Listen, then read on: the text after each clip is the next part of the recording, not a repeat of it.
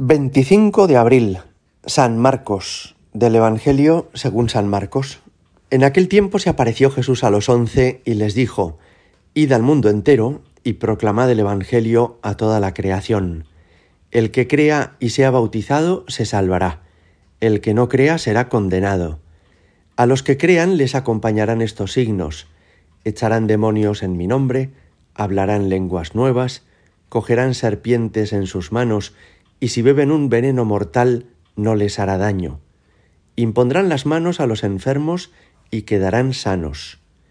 Después de hablarles, el Señor Jesús fue llevado al cielo y se sentó a la derecha de Dios.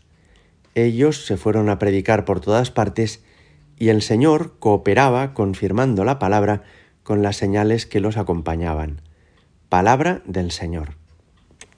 Hoy celebramos la fiesta de uno de los cuatro evangelistas, son, como sabéis, Mateo, Marcos, Lucas y Juan. Y a San Marcos, que es a quien hoy celebramos, lo representamos como un toro alado. Esta imagen nos ayuda a entender la importancia de su Evangelio. San Marcos vivió en Jerusalén. Se dice que su familia era propietaria del huerto de los olivos, donde Jesús acostumbraba a ir a rezar, y que también quizá fueron los dueños del cenáculo, donde se celebró la última cena y donde los apóstoles esperaron la venida del Espíritu Santo en Pentecostés. San Pedro lo quería como si fuera su propio hijo, y de hecho el Evangelio de San Marcos consiste en las predicaciones de San Pedro. Lo que nos refiere Marcos es lo que él escucha a Pedro una y otra vez después de la resurrección del Señor, cuando Pedro ya se lanza a evangelizar. Tuvo también relación con San Pablo y con Bernabé, porque viajó con ellos a Chipre en el primer viaje apostólico de San Pablo y después hizo algún otro viaje con Bernabé. Pero quizá el desenlace de su vida es lo más importante y lo más hermoso. Fue el que fundó la iglesia en Alejandría, esta famosa capital en aquella época de Egipto, en el norte de África, y allí se le venera como el que llevó el Evangelio a aquellas tierras e incluso desde allí pudo pasar a Etiopía, donde también lo tienen como el padre de la fe cristiana.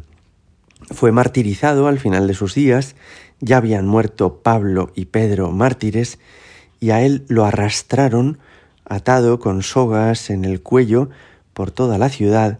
Después, como no había fallecido, lo mantuvieron encarcelado un día y al día siguiente repitieron esta tortura hasta que murió.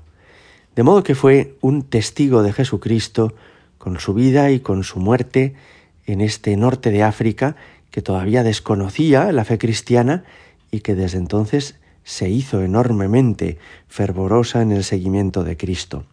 Las colonias cristianas en Alejandría fueron creciendo sin cesar y llegaron a ser una de las zonas con más vitalidad de la vida de la Iglesia en el mundo entero, entonces conocido.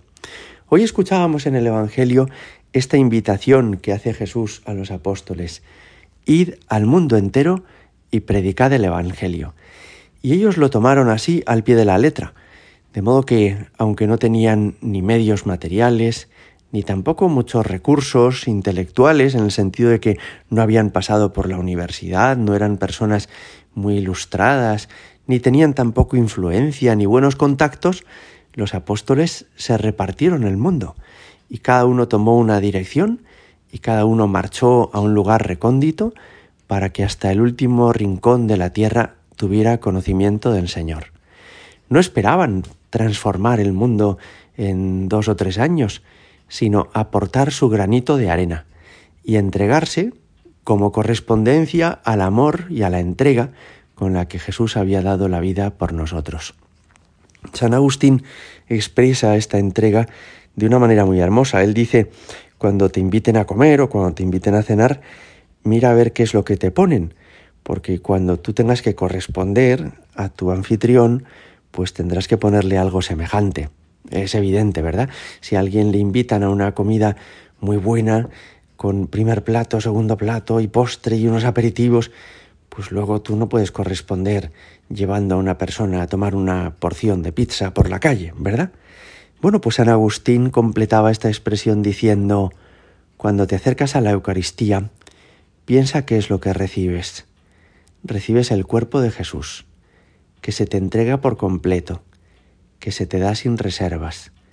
Pues a este anfitrión que te ha invitado a recibir su vida, a ingerir su cuerpo, su sangre, su alma y su divinidad, correspóndele como merece. Así lo entendieron los apóstoles, y ellos pensaron que entregar la vida por Jesucristo, gastarse y desgastarse por darle a conocer en el mundo entero, no era un gran heroísmo, era su manera sencilla pero leal de corresponder al anfitrión que nos ha invitado a la comida más valiosa que existe, que es la Eucaristía. Gloria al Padre y al Hijo y al Espíritu Santo, como era en el principio, ahora y siempre, y por los siglos de los siglos. Amén.